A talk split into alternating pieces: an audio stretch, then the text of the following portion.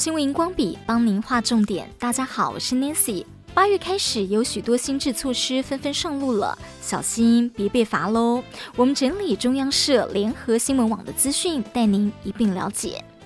先来关心教育方面，根据全国教保资讯网的消息指出，家中若有两岁以上未满五岁的幼儿，且孩子由家长自己带、送托保姆或读私幼，同时符合综合所得税税率未达百分之二十等申领条件，第一胎的育儿津贴将从现行每月三千五提高到五千元，第二胎从目前每月四千提高到六千元。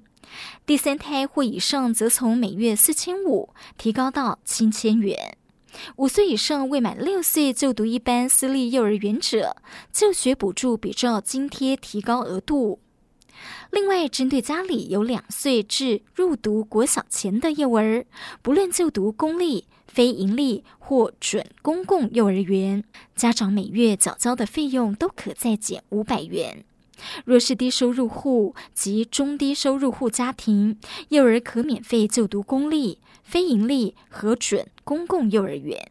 再来，专科以上学校禁用编制外专任教学人员，实施原则也将上路。编制外专任教师授课时数、差价、薪酬、临聘资格、送审及升等事项，都会比照学校编制内专任教师的规定。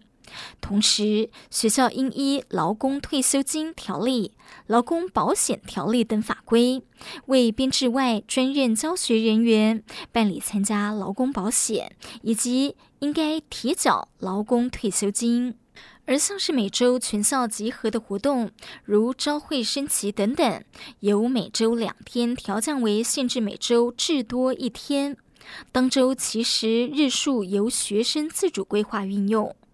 为了落实教学正常化一旨，坚定规范，各校在上午第一节开始上课前，以及第八节课业辅导，既不得提前交进度，也不得对学生实施列入学业成绩计算评量。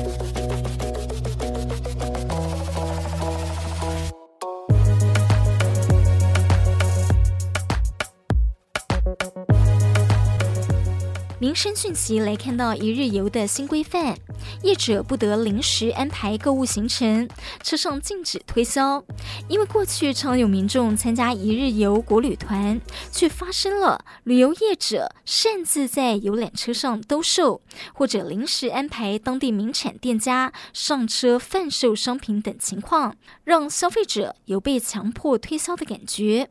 在交通部的简易型一日游国内旅游定型化契约，已在消费者保护会审议通过。未来一日游契约必须揭露行程、费用等资讯，未经旅客同意或者要求，业者不可临时安排购物行程，也禁止当地土产业者上车兜售。违者可依《消费者保护法》第五十六条之一规定，开罚三万到三十万元。若持续不改正，最重可罚五十万元，按次处罚。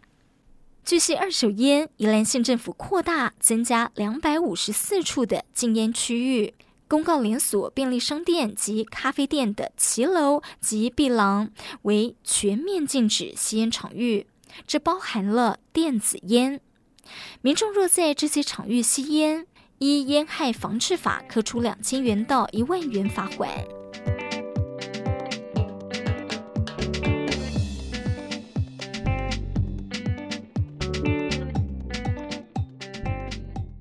交通方面，立法院通过《道路交通管理处罚条例》第三十一条草案，增订大型车行驶于高速公路、快速道路，四岁以上乘客全需系安全带，违者最高开罚六千元。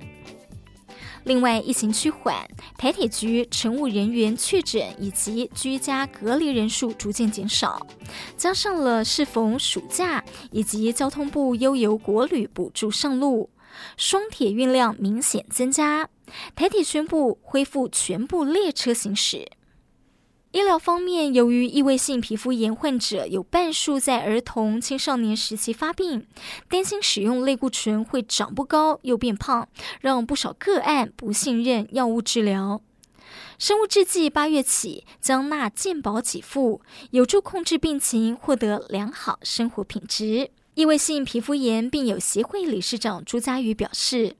这是一种全身性的发炎疾病，患者的皮肤长期处在瘙痒的状况，还会反复出现皮肤炎，尤其睡觉时奇痒难耐。推估国内大约有三十万人确诊，而以往不是所有病友都能负担得起药品费用。所幸健保从八月开始，将开放十二岁到十八岁的青少年中重度异位性皮肤炎使用生物制剂。希望能够帮助更多病友重获新生。新闻荧光笔提供您观点思考。